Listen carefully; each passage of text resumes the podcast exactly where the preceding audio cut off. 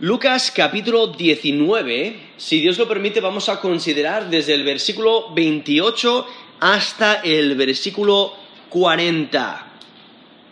Jesús es el Mesías prometido. ¿Le aceptarás o le rechazarás? No, ¿Qué vas a hacer con Cristo? ¿Le vas a aceptar o le vas a rechazar? Porque aquí en este texto vemos eh, diferentes personas reaccionar de maneras diferentes ante Jesús.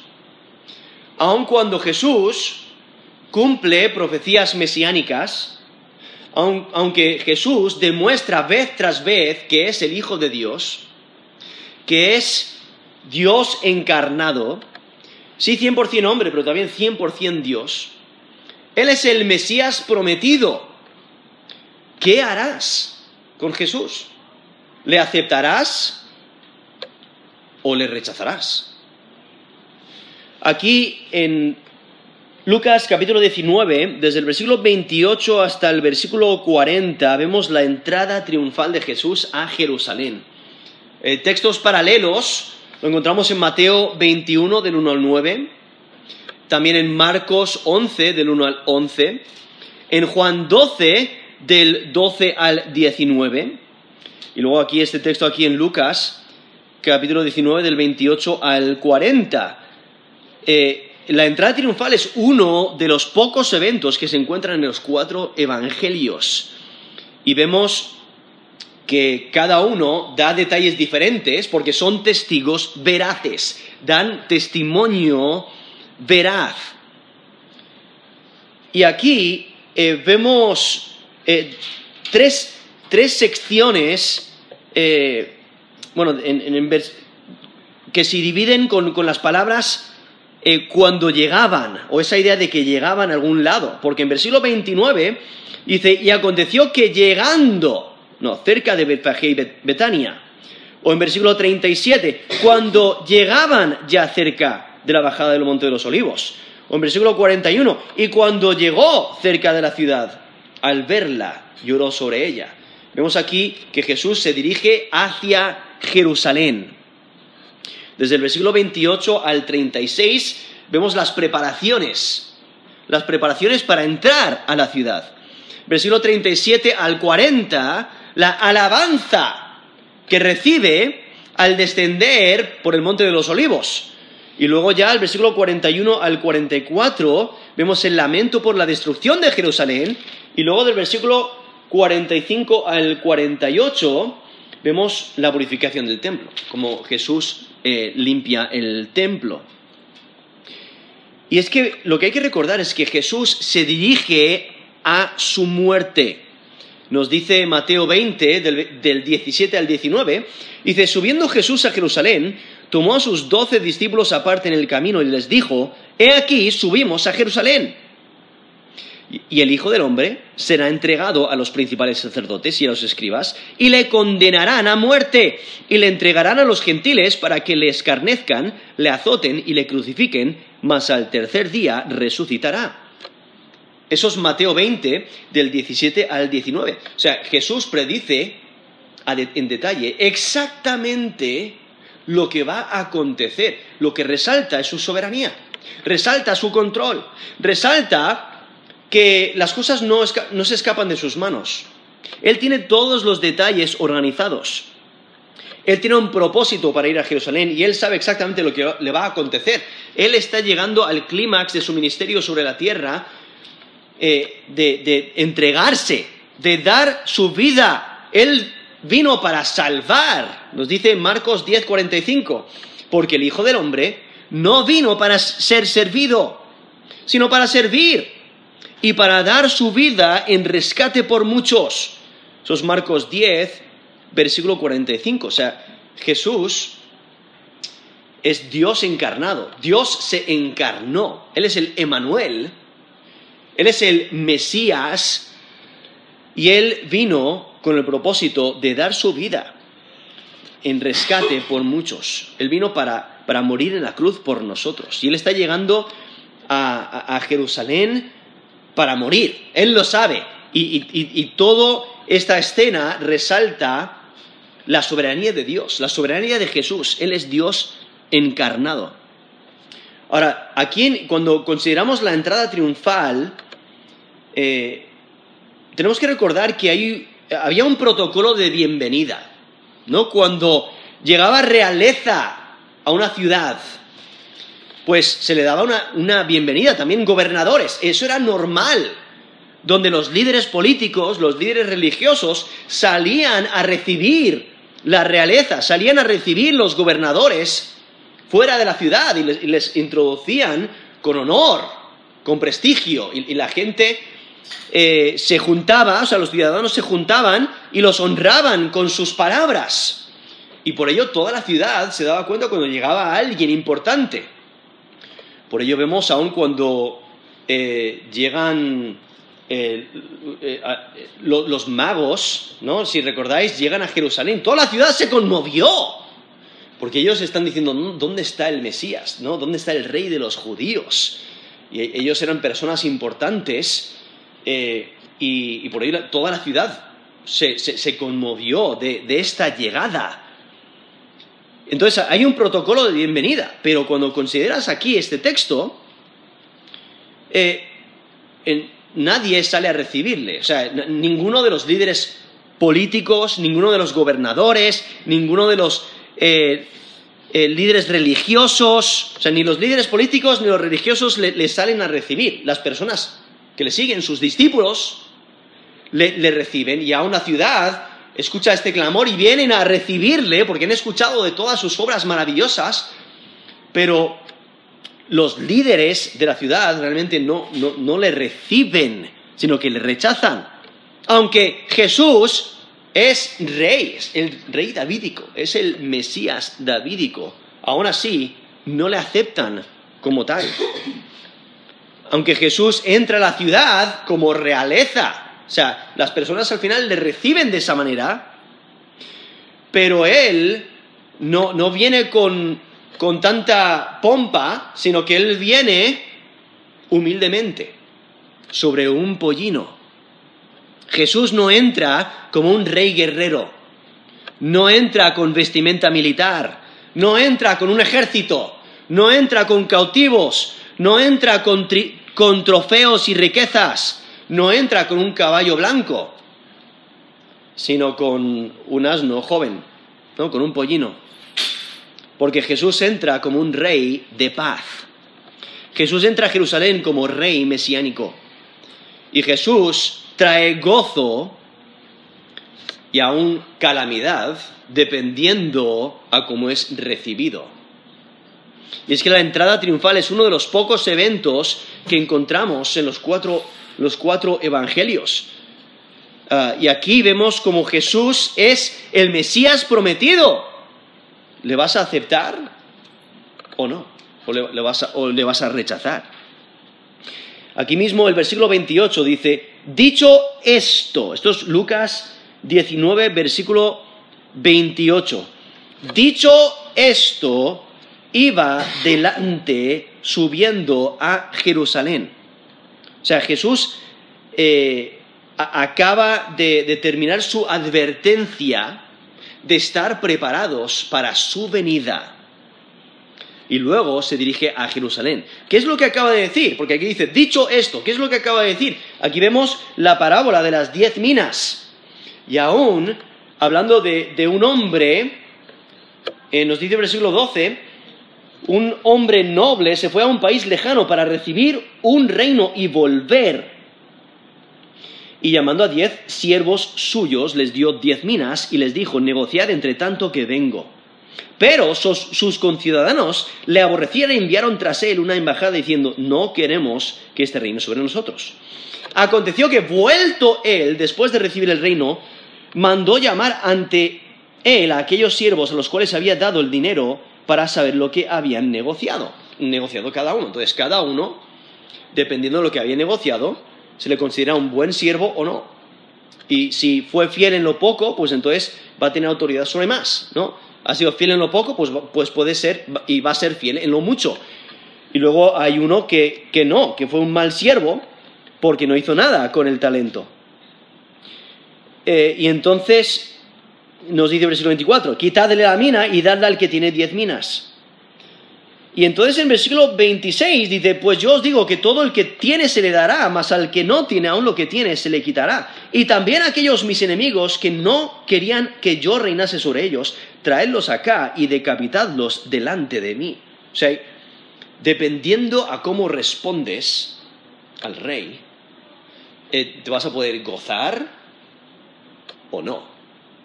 ¿No? Tienes, tienes que estar preparado para su venida. Y entonces eh, Cristo acaba de, dar esa enseñanza. Y entonces le vemos aquí en el versículo 28, dicho esto, iba adelante subiendo a Jerusalén, donde realmente lo que hace es aplicar esa enseñanza de la, de la parábola de las diez minas, la aplica a la situación presente. Y aquí vemos que Jesús se dirige a Jerusalén. Es, es el destino final de Jesús, ¿no? antes de, de, morir en la cruz, donde incluso nos dice Lucas 9, eh, el 30 al 31, dice, he aquí dos varones que hablaban con él, los cuales eran Moisés y Elías, quienes aparecieron rodeados de gloria y hablaban de su partida que iba Jesús a cumplir en Jerusalén. Eso es Lucas 9, del 30 al 31. Y en versículo 51 entonces Lucas 9:51 dice, cuando se cumplió el tiempo en que él había de ser recibido arriba, afirmó su rostro para ir a Jerusalén. Eso es Lucas 9:51. O sea, que resalta que Jesús sabe lo que va a acontecer. Resalta que Jesús tiene un propósito por el cual vino. Y resalta que Él tiene el deseo de hacerlo, de cumplir la voluntad de Dios Padre y de entregar su vida. Para eso vino. Y entonces vemos cómo eh, Jesús se dirige a Jerusalén y nos dice el versículo 29, aconteció que llegando cerca de Betfagé y de Betania al monte que se llama de los olivos, envió dos de sus discípulos hay que recordar, luego desde el monte de los, desde el monte de los olivos, nos menciona Hechos capítulo 1, eh, que él ascendió al cielo y luego un ángel dice que él descenderá de la misma manera que le vieron eh, ascender al cielo. Entonces él volverá. Y, y entonces, como nos dice ahí Hechos capítulo 1 del 11 al 12, dice, los cuales también les dijeron, varones galileos, ¿por qué estáis mirando al cielo? Este mismo Jesús que ha sido tomado de vosotros al cielo, así vendrá como le habéis visto ir al cielo. Entonces volvieron a Jerusalén desde el monte que se llama del Olivar, el cual está cerca de Jerusalén, camino de un día de reposo. Esos eh, hechos 1 del 11 al 12. Pero menciona el monte de los olivos, que realmente está justo enfrente, solamente hay un valle que, separa el monte de los olivos de, de Jerusalén, está justamente enfrente del templo y, vemos que Jesús se está acercando, nos dice, está llegando, en versículo 29, aconteció que llegando cerca de Betfagé y de Betania, al monte que se llama de los olivos, envió dos de sus discípulos. Entonces aquí nos identifica el, el tiempo en que Jesús da instrucciones a sus dos discípulos. Es cuando llega cerca de Betfagé y de Betania. Y Betfagé y Betania se encuentran al este de Jerusalén, sobre unos montes donde se puede observar la ciudad de Jerusalén y el valle de, Cedrón. Y el monte de los olivos está justamente enfrente del templo de Dios. Aquí vemos a Jesús que él dirige las acciones de sus discípulos. Y le, dice, eh, llegando cerca de Betfagé y de Betania al monte que se llama de los olivos. Ese monte tiene mucha importancia escatológica, o sea, de los eventos futuros, especialmente en el Antiguo Testamento, porque nos dice eh, Zacarías 14, del 4 al 5, nos menciona que el monte de los olivos es el lugar donde el Mesías se mostrará. Esto es Zacarías 14, versículo 4. se afirmará sus pies en aquel día sobre el monte de los olivos, que está enfrente de Jerusalén al oriente. Y el monte de los olivos se partirá por en medio hacia el oriente y hacia el occidente, haciendo un valle muy grande. Y la mitad del monte se apartará hacia el norte y la otra mitad hacia el sur. Y oiréis al valle de los montes, porque el valle de los montes llegará hasta Azal, huiréis, huiréis de la manera que huisteis por causa del terremoto en los días de Ucías, rey de Judá. Y vendrá Jehová mi Dios y con él todos los santos. Eso es Zacarías 14, del 4 al 5, donde resalta esa idea de que en el monte de los olivos, eh, eh, ahí es donde se mostrará el Mesías y como mencioné antes, en Hechos 1 menciona que él asciende del Monte de los Olivos y eh, da a entender que descenderá, retornará a la misma ubicación cuando él vuelva, cuando, él, eh, en su segunda venida. Y los apuntes geográficos que, nos da el texto eh, anticipan los eventos que se acercan, ¿no? Estamos acercándonos a Jerusalén. Y nos dice aquí en versículo 30 la instrucción que Jesús da a, estos dos discípulos. Dice, versículo 30, id a la aldea de enfrente y al entrar en ella hallaréis un pollino atado en el cual ningún hombre ha montado jamás, desatadlo y traedlo. Ahora, un pollino se refiere a un asno joven Vemos aquí cómo Jesús da instrucciones a estos dos discípulos que vayan a la aldea y obtengan un animal para su uso. Ahora, en ocasiones, en, esos tiempos, había animales para prestar o alquilar en los diferentes pueblos, diferentes aldeas. Ahora, realmente no queda claro cuál de las dos aldeas se refiere, o si es acaso otra aldea, pero posiblemente se está quedando en Betania, y si ese es el caso, entonces se, eh, estaría refiriendo a Betfagé. Pero aquí simplemente nos dice que vayan a la aldea enfrente y que hallarán un pollino atado, el cual ningún hombre ha montado jamás, desatadlo y traedlo. Si notáis, da mucho detalle de lo que va a acontecer. ¿no? Jesús, Jesús está prediciendo todos los detalles y lo que resalta es su conocimiento y su control de los eventos. O sea, Jesús conoce dónde se encuentra el pollino, conoce que está atado, también conoce que nadie lo ha montado jamás. O sea, Jesús había caminado durante todo su ministerio, pero ahora pide un asno joven para cumplir la profecía mesiánica, porque eso es lo que está haciendo, está cumpliendo la profecía del Mesías. Jesús conoce exactamente lo que va a acontecer en los siguientes días. Y lo interesante es que vemos la importancia de que este pollino, eh, este asno joven, nadie lo había montado, identificando que era digno para un propósito sagrado era digno de un rey. Y Jesús, vemos su, pobreza, él ni siquiera tiene eh, eh, la, posibilidad de, de tener un animal así porque es pobre, ¿no? Él ha renunciado a las riquezas, tiene que pedir prestado un asno. Vemos a Jesús como un rey humilde. Ahora, en Génesis 49, del 10 al 11, ahí nos identifica que un, pollino, un, asno joven, tiene conexión con el rey, porque nos dice Génesis 49, del 10 al 11, no será quitado el cetro de Judá, ni el legislador de entre sus pies, hasta que venga Silo, y a él se congregarán los pueblos atando a la vid su pollino, y a la cepa al hijo de su asna, lavó en el vino su vestido y en la sangre de uvas su manto. Eso es Génesis 49 del 10 al 11, donde el, el uso de un pollino tiene conexión con un rey.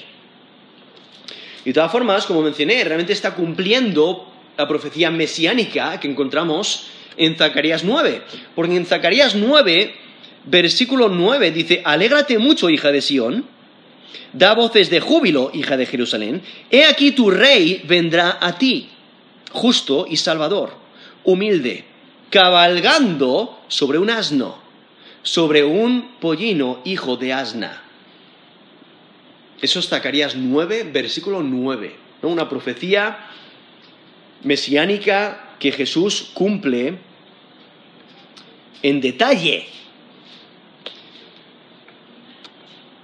Ahora, lo interesante es que en el Antiguo Testamento, un animal de carga que no, que no había trabajado, que, no haya trabajado ni llevado a alguien, eh, era considerado santo. Vemos en números 19, del 2 al 3, dice, esta es la ordenanza de la ley que Jehová ha prescrito diciendo, di a los hijos de Israel que traigan una vaca alzana, perfecta, la cual no haya falta, sobre el cual no se haya puesto yugo. Y la daréis a Eleazar el sacerdote, y él la sacará fuera del campamento y la hará degollar en su presencia. Sus números 19 del 2 al 3. Era importante que no se le haya hecho trabajar, no, le hayan puesto yugo encima y, y que nadie lo haya montado. En Deuteronomio eh, eh, eso eran números 19 del 2 al 3, en Deuteronomio 21 del 3 al 4. Dice, los ancianos de la ciudad más cercana al lugar donde fuere, hallado el muerto tomarán de las vacas una becerra que no haya trabajado, que no haya llevado yugo. Los ancianos de aquella ciudad traerán la becerra a un valle escabroso que nunca haya sido arado ni sembrado y quebrarán el cerviz de la becerra allí en el valle. ¿no? la importancia de, este animal que no, haya, que no haya llevado yugo, que no haya trabajado, porque era santo. Eh, viendo la, importancia de, este animal que, Jesús pide y llama a este, nos dice versículo 30, volviendo aquí a Lucas 19, 30, un pollino, un pollino el cual ningún hombre ha montado jamás, desatadlo y traedlo, porque era considerado santo, digno para, aún para un rey. Y en versículo 31 vemos como Jesús eh, destaca su omnisciencia al mandar a los discípulos a tomar el pollino, pero también Jesús predice que alguien les va a ver y que alguien va a preguntar por qué, le están, por qué están desatando el pollino. Y por ello Jesús les prepara para responder de una manera muy simple. ¿no? Y él usa el título Señor que implica autoridad. Dice, y, y si alguien, esto es Lucas 19, 31, si alguien os preguntare, ¿por qué lo desatáis? Le responderéis así, porque el Señor lo necesita. Ya está, esa es la explicación, no, hay que dar más explicación. Jesús eh, tiene autoridad, Él es Señor. Y viendo cómo eh, luego los dueños, para ellos es suficiente esa explicación. Es interesante porque había una costumbre antigua, eh, se llama angaria, que permitía al Estado o a personas notables a tomar prestado alguna propiedad o algún bien, dependiendo de alguna necesidad. Y esta costumbre posiblemente explica la facilidad con la que pudieron, eh, con la que pudieron llevarse el animal. Pero definitivamente vemos el, poder soberano de Dios, su control sobre todos los detalles que los dueños se lo permitieron sin, ningún, sin ninguna queja, ningún, ningún problema. Ah, y es que Jesús demuestra el control sobre los eventos y, aún planea los imprevistos, porque les da la respuesta que para los dueños es suficiente. Lo que Jesús manifiesta es conocimiento total, ¿no? La ubicación de este pollino, el detalle que está atado, el detalle que no lo han montado, ¿Y cómo le pueden obtener? ¿Qué es lo que deben de decir a los dueños? Lo cual Jesús está identificando su autoridad, que Él es Señor y, los, y sus siervos le deben de servir como, como Señor. Viendo que realmente los textos paralelos, vemos que resalta la idea de que Jesús cumple la palabra de Dios. Por eso nos dice Mateo 21, versículo 4, todo esto aconteció para que se cumpliese lo dicho por el profeta. Eso es Mateo 21, versículo 4. O en Juan 12, versículo 16. Y de estas cosas no las entendieron sus discípulos al principio, pero cuando Jesús fue glorificado, entonces se acordaron de que estas cosas estaban escritas acerca de él y de que se las habían hecho y de que se las habían hecho. O sea, eso es Juan 12, versículo 16. Viendo todos estos detalles que ocurren, estaban profetizados y Jesús las cumplió y eh, aunque eh, algunos de los detalles los discípulos no, no se dieron cuenta inmediatamente, no hicieron la conexión con la profecía, pero después se dieron cuenta. Y entonces, ¿qué es lo que ocurre? Pues los discípulos obedecen, obedecen el mandato de Jesús. Y en versículo 32, fueron los que habían sido enviados y hallaron como les dijo.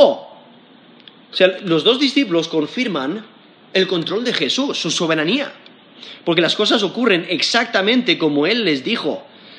Y aún en versículo 33 dice, y cuando desataban el pollino, sus dueños le dijeron, ¿por qué desatáis el pollino? O sea, hasta ese detalle, ¿no? Como los dueños le preguntan, o sea, e, exactamente lo que Jesús dijo, que, que les preguntarían. Ellos quieren conocer la acción de quieren conocer la razón de su acción. ¿Y cómo responden? Exactamente como Jesús les dijo que respondieran. Exactamente como Jesús les informó. Dice, ellos dijeron, porque el Señor lo necesita. Otra vez usando ese término Señor, que es un título de respeto para Jesús. Y se lo permiten. Por eso versículo 35 dice, y lo trajeron a Jesús. Y habiendo echado sus mantos sobre el pollino, subieron a Jesús encima. O sea, estos dos discípulos traen el pollino a Jesús y ponen sus mantos, o lo más probable es que sean sus vestimentas exteriores, sus mantos encima como una silla de montar. Y suben a Jesús al pollino como si le pusiesen sobre un trono. Incluso cuando consideramos el Antiguo Testamento, que comúnmente se ponían los reyes sobre el caballo del rey y eso se identificaba como el rey, como ocurrió en la coronación de Salomón. En Primero de Reyes 1, del 32 al 35. Esto es Primero de Reyes 1, 32. Dice, y el rey David dijo, llamadme al sacerdote Sadoc, al profeta Natán, y a, y a Benaía, hijo de Joyada, y ellos entraron a la presencia del rey. Y el rey les dijo, tomad con vosotros los siervos de vuestro señor y montad a Salomón, mi hijo, en mi mula y, llevado, y llevadlo a Gión. Y allí lo ungirán el sacerdote Sadoc y el profeta Natán como rey sobre Israel. Y tocaréis trompetas diciendo, ¡Viva el rey Salomón! Después iréis vosotros detrás de él. Y vendrá y se sentará en mi trono, y él reinará por mí porque a él he escogido para que sea príncipe sobre Israel y sobre Judá. Eso es primero de Reyes del capítulo 1, del 32 al 35. O sea, ahí, eh, rey David eh, escoge a Salomón, le sienta sobre su, su, mula, y eso identifica como el siguiente rey, ¿no? Es, su coronación. Lo cual, como leí anteriormente, perdón, rememora la profecía de Zacarías, que habla sobre el rey que restaurará a Jerusalén. En Zacarías 9:9, alégrate mucho, hija de Sión, da voces de júbilo, hija de Jerusalén. He aquí tu rey vendrá a ti, justo y salvador, humilde y cabalgando sobre un asno, sobre un pollino, hijo de asna. O sea, Jesús entra como un rey triunfante como un rey victorioso, pero humilde. Refleja esa humildad en la manera en la que entra. Y en versículo 36 eh, dice, y a su paso, esto es Lucas 19, 36, a su paso tendían sus mantos por el camino. Ahora, poner los mantos debajo de Jesús lo que hace es mostrar la inauguración de un rey. Porque eso es lo que pasó cuando pusieron a rey eh, a Jehú. En Segundo de Reyes 9:13 dice, entonces cada uno tomó apresuradamente su manto y lo puso debajo de Jehú en un trono alto y tocaron corneta y dijeron, Jehú es rey. Eso es Segundo de Reyes 9, eh, versículo 13. Entonces, al poner sus mantos, o sea, este grupo de discípulos que, está siguiendo a Jesús, al poner sus mantos eh, debajo de Jesús, mientras él avanza eh, sobre el, pollino hacia Jerusalén, están, le están identificando como rey. Muestra la inauguración de un rey, e, e, es esta práctica. Ahora, aquí Lucas no menciona las ramas de palmera que mencionan los otros evangelios, pero viendo cómo la multitud numerosa tiende ramas, tiende mantos en el camino, eh, alabando a Dios. posiblemente la razón por la que Lucas no menciona las ramas de palmeras, porque su audiencia, los que, los que, los que reciben el, Evangelio eh, no entenderían la importancia escatológica a, la que se refiere, como, lo hacen los otros Evangelios. nos menciona Mateo 21, versículo 8. Y la multitud, que era muy numerosa, tendía sus mantos en el camino, y otros cortaban ramas de los árboles y las tendían en el camino. Eso es Mateo 21, 8. O Juan 12, del 12 al 13. El siguiente día, grandes multitudes que iban eh, viniendo a la fiesta, al oír que Jesús venía a Jerusalén, tomaron ramas de palmera y salieron a recibirle y clamaban, ¡Hosana! Bendito el que viene en el nombre del Señor, el Rey de Israel. Eso es Juan 12, eh, versículo 12 al 13. Hosana es una expresión de adoración y por ello le, reciben eh, alabándole y honrándole. Y es que el uso de, esas ramas de palmera tiene significado escatológico, ¿no? de eventos eh, eh, futuros. Y por ello vemos la, importancia de cómo esta multitud, aunque los líderes políticos, los líderes religiosos no le quieren aceptar, y aún luego veremos como la ciudad misma ahora le está, recibiendo como, un rey, pero unos días pasarán y le estarán crucificando, demostrando que realmente no le, reciben en sus corazones como Señor. Pero vemos aquí esta entrada triunfal, ¿no? La multitud, versículo 37, dice, cuando llegaban ya cerca de la bajada del monte de los olivos, porque básicamente el, eh, geografía, el Monte de los Olivos, hay un valle, el valle de, Cedrón, que está entre medias, y luego está el templo, ¿no? Y la ciudad de Jerusalén. Entonces ya están en la bajada del Monte de los Olivos, ya pueden observar la ciudad, ya pueden ver el templo. Y cuando llegaban ya cerca de la bajada del Monte de los Olivos, toda la multitud de los discípulos, gozándose, comenzó a alabar a Dios a grandes voces por todas las maravillas que habían visto. O sea, Jesús aún no ha entrado a la ciudad, él está bajando por el monte de los, de los olivos. En versículo 41 es cuando nos dice, cuando llegó cerca de la ciudad, al verla lloró sobre ella.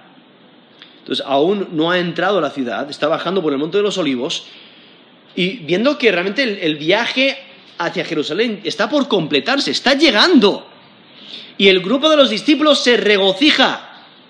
Realmente es un contraste con el lamento. ¿Recordáis cuando David sale de Jerusalén por la conspiración de Absalón? Que, que están subiendo la cuesta de los olivos y suben llorando, con la cabeza cubierta y los pies descalzos. Eso es en 2 Samuel 15:30, ¿no? El contraste.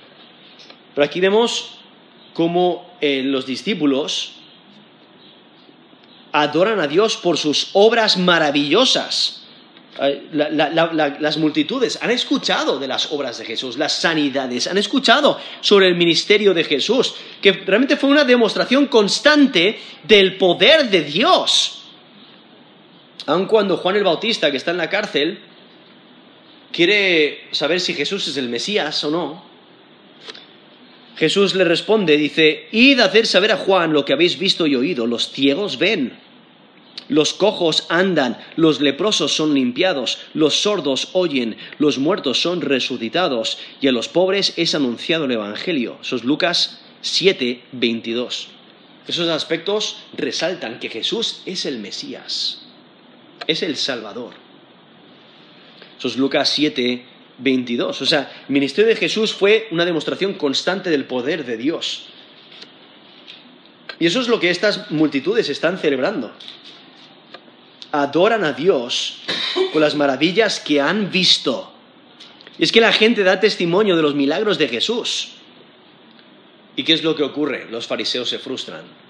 Incluso nos dice el texto paralelo en Juan, Juan 12, 17 al 19.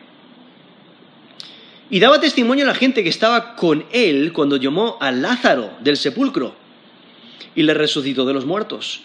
Por lo cual también había venido la gente a recibirle porque había oído que él había hecho esta señal. Pero los fariseos dijeron entre sí, ¿ya veis que no conseguís nada? Mirad, el mundo se va tras él. No, o sea, la multitud ha escuchado de estos milagros, en especial de cómo Jesús ha, ha resucitado a Lázaro del sepulcro. De todas formas, Jesús era poderoso en obra y en palabra, como nos dice Lucas 24 versículo 19.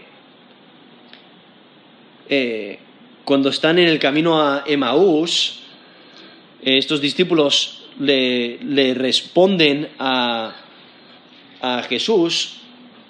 Eh, ellos le dijeron, de Jesús Nazareno que fue varón profeta, poderoso en obra y en palabra delante de Dios y de todo el pueblo. O sea, todo el mundo conoce las obras maravillosas de Jesús, han escuchado sobre ellas. En Hechos 10, 38. de cómo Dios ungió con el Espíritu Santo y con poder a Jesús de Nazaret, como éste anduvo haciendo bienes y sanando a todos los oprimidos por el diablo, porque Dios estaba con él. O sea, el, eh, el ministerio de Jesús demostró constantemente el poder de Dios, todos sus milagros, todas esas maravillas. Y aquí nos menciona Lucas 19, versículo 37, que toda la multitud de los discípulos, gozándose, comenzó a alabar a Dios a grandes voces por todas las maravillas que habían visto. Y en versículo 38 vemos su adoración, lo que dicen, diciendo, bendito el Rey, que viene en el nombre del Señor, paz en el cielo y gloria en las alturas. O sea, la adoración por la obra de Dios realmente es adoración a Jesús. Y el tiempo que indica su actividad. O sea, los, discípulos, esta, esta gran multitud reconocen a Jesús como el mensajero de Dios. Y usan la escritura. Realmente están usando un texto mesiánico en Salmo 118, versículo 26 Dice, bendito el que viene en nombre de Jehová. Desde la casa de Jehová os bendecimos. Eso es Salmo 118, versículo 26. Y es que la bendición reconoce que el rey y su séquito vienen con aprobación de Dios. El clamor expresa esperanza total, porque el rey está aquí. Y por ello la gente eh, adora a Jesús y Jerusalén se conmovió. Nos dice Mateo 21 del 9 al 11. Y la gente que iba delante y la que iba detrás aclamaba diciendo, Osana al Hijo de David, bendito el que viene en el nombre del Señor, Osana en las alturas. Cuando entró él en Jerusalén, toda la ciudad se conmovió diciendo, ¿quién es este? Y la gente decía, este es Jesús el profeta de Nazaret, de Galilea le adoran, le reconocen como Señor, le reconocen como el Rey, le, adoran. Incluso, si recordáis, cuando ejecutan a Jesús, cuando le crucifican, ponen un título. Dice sobre él un título escrito, esto es Lucas 23, 38, un título escrito con, las con letras griegas, latinas y hebreas. Este es el rey de los judíos. Eso es Lucas 23, 38. Y es que el clamor de la multitud se enfoca en el rey mesiánico, que trae paz y gloria del cielo. Jesús se presenta como el rey, quien trae esperanza escatológica. Y el clamor hace eco de las palabras del ángel de Gabriel, del ángel Gabriel y los ángeles que anuncian el nacimiento de Jesús.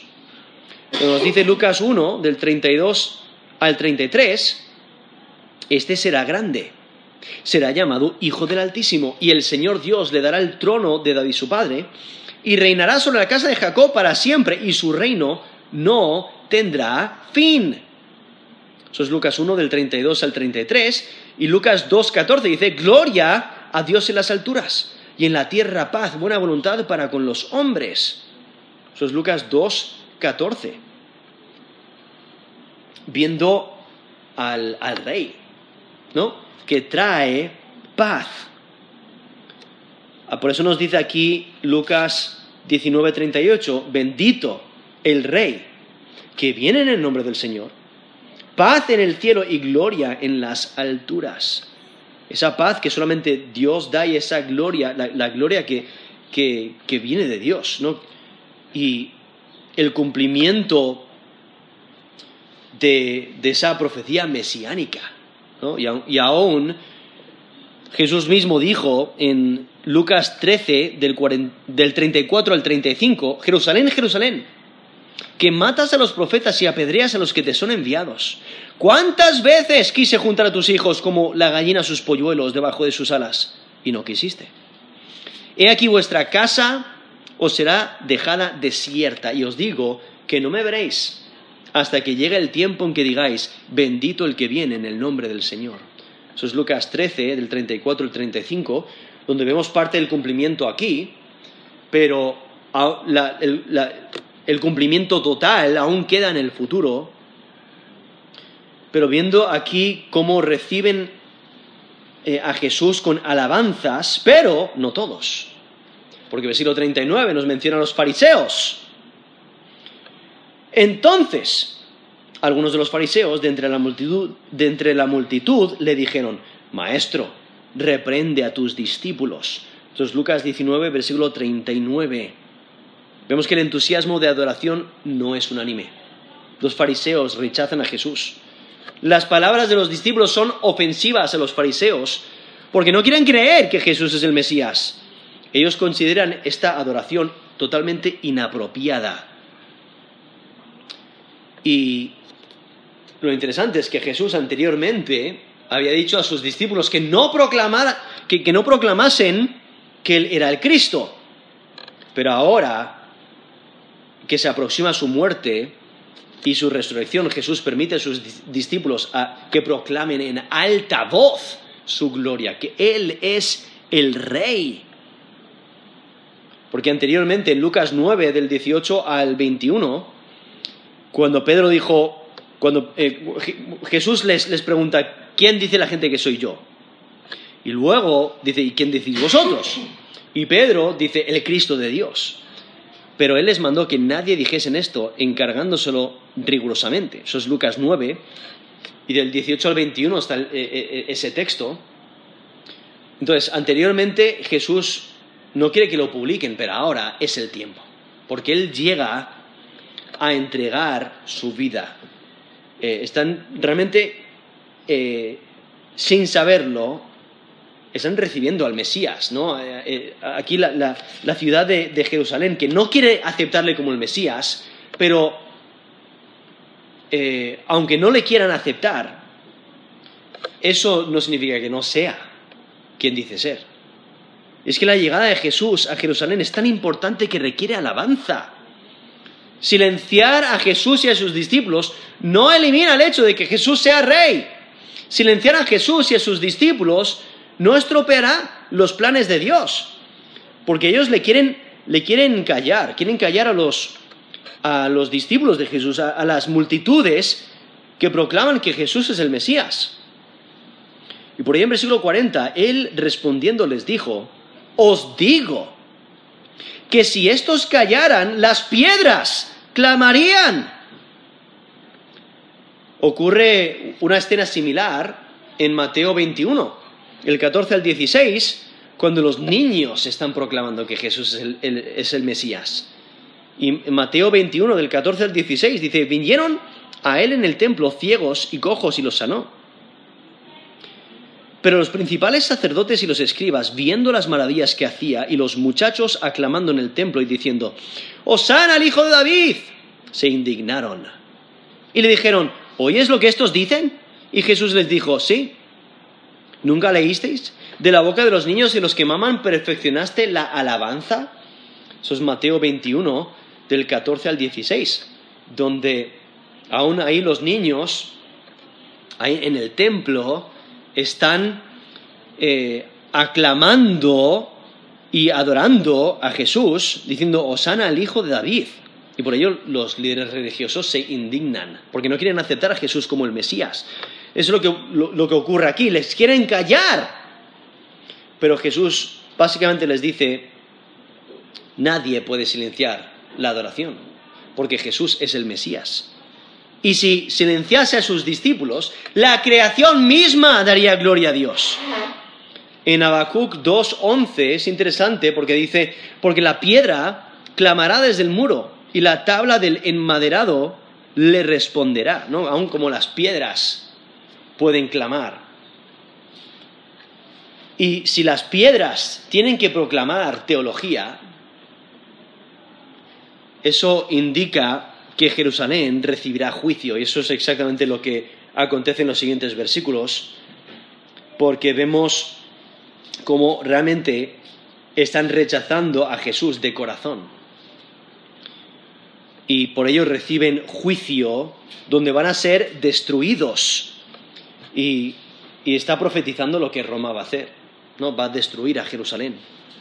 Pero viendo cómo la creación es consciente de quién es Jesús, aunque los líderes religiosos no lo estén.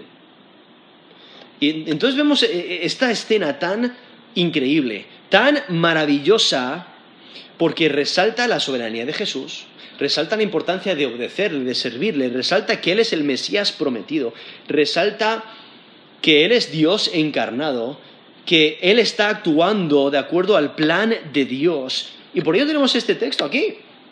Porque Jesús es del linaje real, ¿no? Es del linaje del rey David. Jesús es rey y señor. Es Dios encarnado, es el Mesías. Él entró en Jerusalén como su verdadero rey, aunque fue rechazado. Y Jesús muere como el rey de los judíos y resucitará y volverá como rey. ¿No? Porque eh, en, este momento él está entrando a Jerusalén, tiene un propósito de morir, pero va a resucitar. Y él volverá como rey. Y vemos como Jesús cumple las promesas del Antiguo Testamento. Y aquellos que le rechazan reciben juicio. Y por ello la, la, pregunta que, debemos hacernos. ¿Le aceptamos o le rechazamos? O ¿realmente reconoces a Jesús como Dios? ¿Aceptas a Jesús como tu Señor? ¿Le aceptas como tu Rey? ¿Aceptas a Jesús como tu Salvador? ¿Adoras a Jesús con tu boca? ¿Anuncias sus maravillas a las naciones? ¿Testificas de sus bondades? ¿Testificas de la misericordia abundante de Dios? ¿Honras a Dios con tu vida? ¿Vives para Dios? Y es que Jesús es el Mesías prometido. ¿Le aceptarás o le rechazarás? Vamos a terminar en, en oración.